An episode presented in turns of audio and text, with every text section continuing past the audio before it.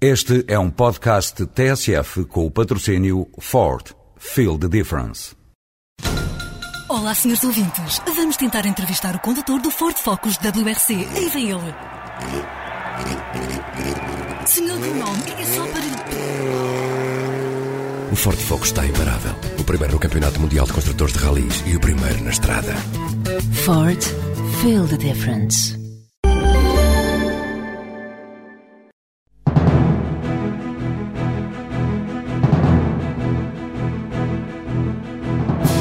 Toques de telemóvel criados pela Timui são escutados nos cinco continentes. Esta multinacional portuguesa, que fornece conteúdos para operadores e utilizadores móveis em todo o mundo, está nesta altura a apostar na expansão no mercado asiático.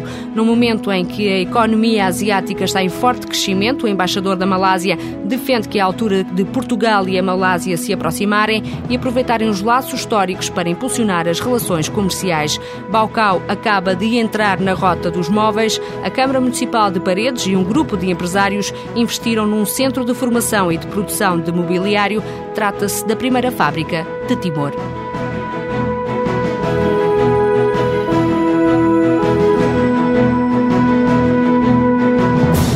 Centro Tecnológico de Madeiras, em Baucau, vai arrancar já no próximo mês. O objetivo é começar pela formação profissional de carpinteiros timorenses e mais tarde produzir mobiliário para venda. O projeto, que começou por se chamar Uma Fábrica para Timor, partiu de uma iniciativa da Câmara Municipal de Paredes. Envolve um investimento de 900 mil euros, a maior parte contributo de 28 empresários portugueses que ofereceram máquinas. A Diocese de Baucau forneceu o local e as instalações. O presidente da autarquia de Paredes, Celso Ferreira, acredita que este centro vai dinamizar a economia timorense. O autarca vai finalmente pôr em prática uma ideia de longa data. Ainda eu era estudante universitário e, na sequência dos massacres de Santa Cruz, entendi que devia contribuir na medida em que fosse possível melhorar a cooperação socioeconómica entre Portugal e Timor.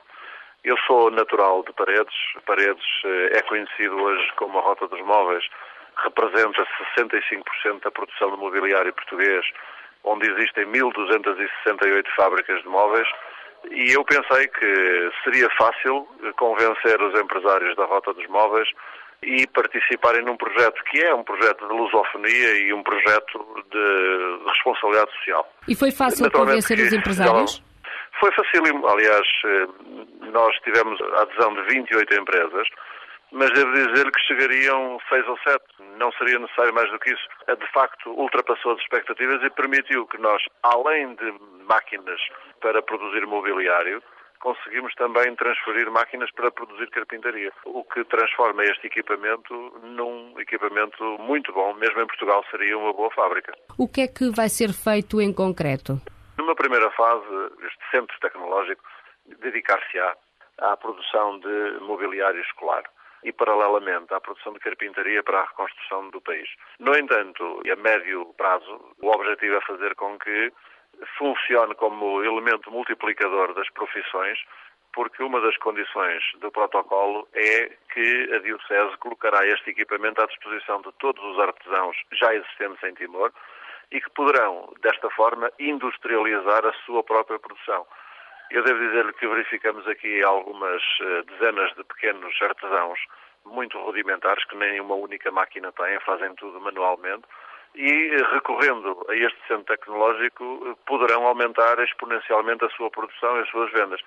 No fundo, o, o grande resultado que se espera é que crie riqueza nas pessoas, crie riqueza no país e, portanto, vai alavancar claramente os negócios e vai possibilitar que outros artesãos se transformem em empresários e provavelmente em industriais. Esses artesãos vão ter eh, formação para trabalhar com essas máquinas? Exatamente. Essa é a segunda fase do projeto. Aliás, se quer que lhe diga, é a fase mais complexa, porque estamos a colocar na mão de artesãos que viveram toda a vida a trabalhar com peças absolutamente rudimentares na nossa visão de ver a produção e é fundamental assegurar que a utilização destes equipamentos será feita sobretudo com total segurança para quem as utiliza.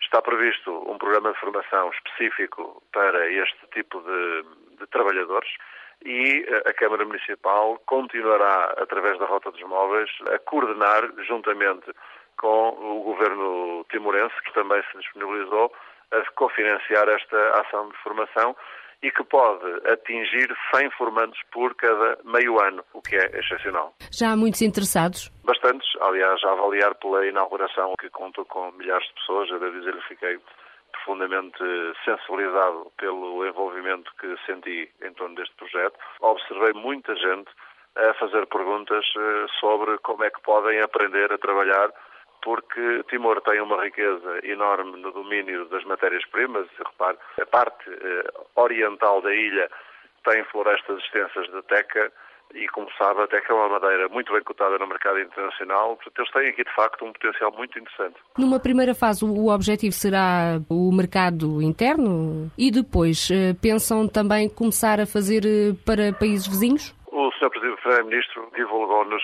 que fez contactos com imigrantes timorenses e com luso-australianos que trabalham no ramo do mobiliário na Austrália. E eh, deu-nos conhecimento de que nos próximos meses virão aqui a Baucau vários eh, imigrantes e luso-australianos para conhecer a realidade deste novo equipamento e que poderá resultar em encomendas para exportação. Eu devo dizer-lhe, contudo, que Sugeri, naturalmente, um pouco mais de contenção no que diz respeito às expectativas, porque nós temos de acautelar a formação profissional e temos de acautelar que estes novos profissionais estão preparados ou estejam preparados para o, o desafio do mercado internacional. Seja como for, eu acredito que dentro de um ano esta unidade industrial estará perfeitamente capacitada a produzir com os critérios de qualidade que nós temos em Portugal que, como sabe, o mobiliário português eh, está muito bem cotado eh, por todo o mundo. Como é que sente ao fim deste tempo ter chegado aqui, já com este projeto em marcha? Olha, com grande satisfação. O tempo passa e nós muitas vezes temos ideias muito boas e ideias que são as coisas certas, mas eh, muitas vezes não temos condições para as executar e eu sinto-me particularmente satisfeito por a vida me ter levado a um cargo público onde eu pude eh, implementar um projeto, uma ideia que vai, de certeza absoluta, trazer grandes benefícios a uma população que não tem nada. O Centro Tecnológico de Madeiras em Baucau já tem um primeiro cliente de peso. O Ministério dos Negócios Estrangeiros timorense acaba de encomendar todo o mobiliário para o novo edifício que está nesta altura a ser construído para estar pronto em outubro. Apesar da reduzida presença de empresas portuguesas no mercado malaio, o embaixador da Malásia acredita que há várias janelas de negócio que se abrem aos empresários dos dois países. Datu Tarara Jasingam afirma que há setores como o turismo e a construção que apresentam um grande potencial. Diz ainda que o país pode também ser uma porta para o Sudeste Asiático, em especial no que toca à China. Há áreas em que os nossos empresários podem colaborar, quer seja em projetos de construção na China ou na construção de infraestruturas rodoviárias e portuárias na Índia. Estas são áreas para as quais os empresários devem olhar com atenção e ver como podem colaborar. Por exemplo, no que diz respeito à Companhia Malaia de Petróleo, apesar de não ser uma das maiores exportadoras, mesmo assim exporta muito petróleo. A Petronas tem parcerias em mais de 50 países e neste campo certamente que podemos trabalhar com Portugal em especial, em algumas partes da África onde Portugal tem uma presença estabelecida há já muitos anos. Neste tipo de setor, a Malásia pode servir como uma porta de expansão para Portugal, mas os nossos empresários têm de ser mais ativos, mais criativos na criação dessas relações.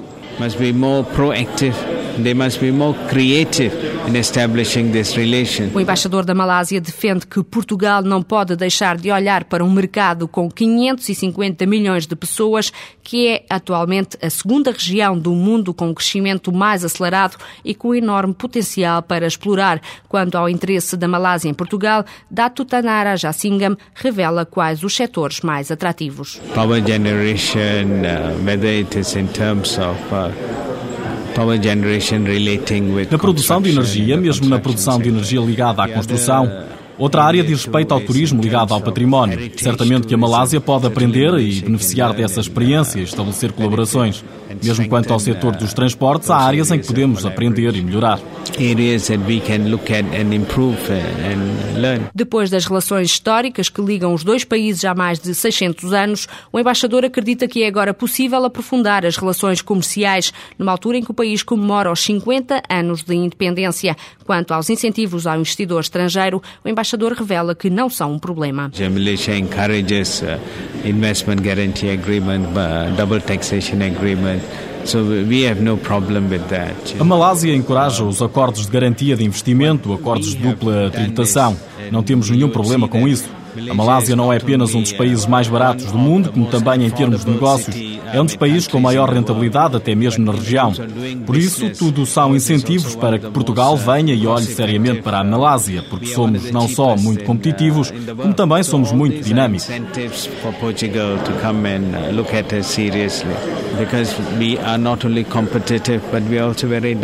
Dato Tanara Jassingam, embaixador da Malásia, numa visita a Portugal para promover o mercado malaio, que é atualmente um dos maiores exportadores de componentes elétricos, eletrónicos e também de óleo de palma.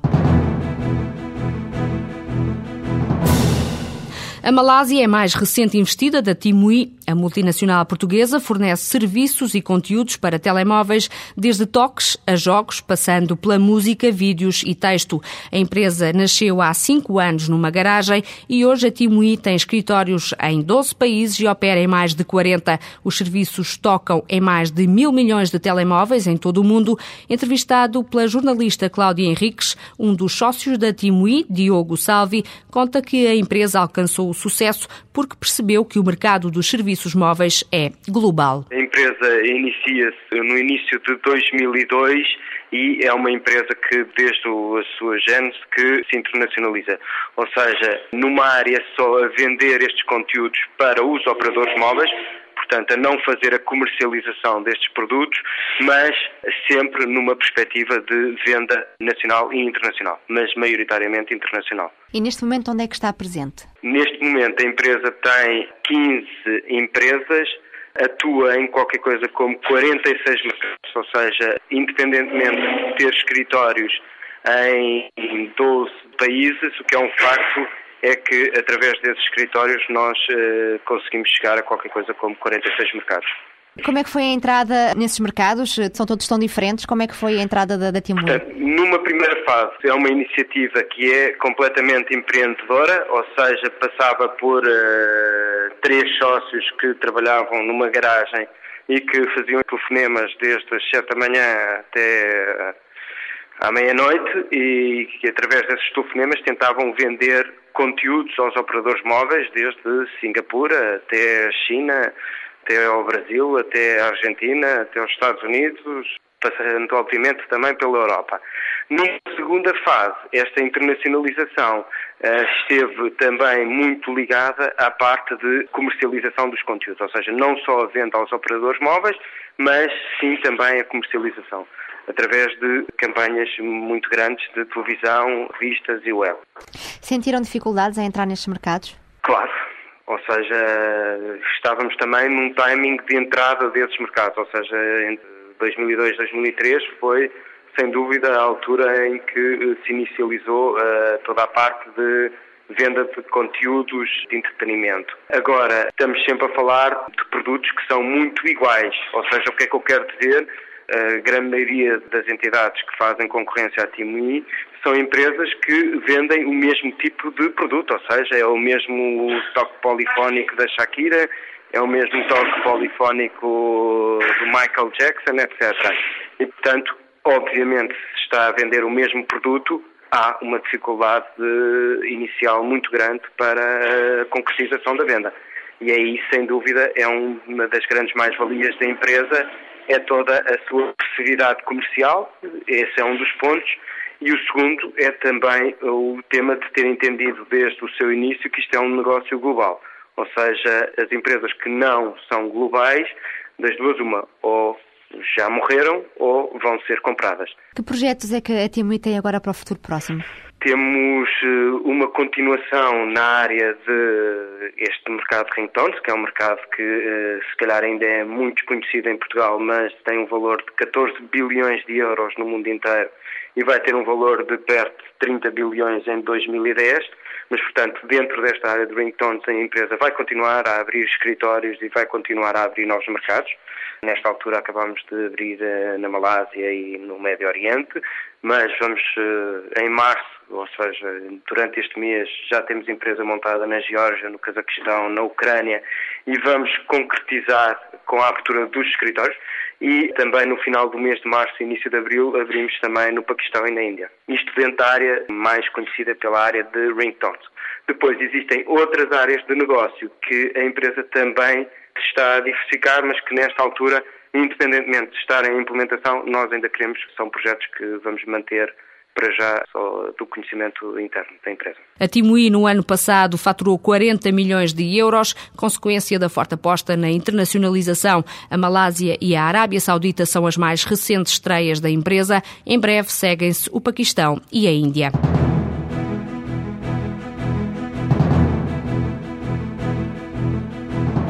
Na rota dos mercados com grande potencial de investimento, Angola tem sido uma das principais apostas dos empresários portugueses. Esta semana, o ministro angolano das Relações Exteriores anunciou que os dois países vão começar em breve as negociações para acordos de proteção ao investimento e de dupla tributação. João Miranda reafirmou a vontade política para a conclusão destes acordos, que têm sido atrasados pela demora na introdução de legislação a nível fiscal.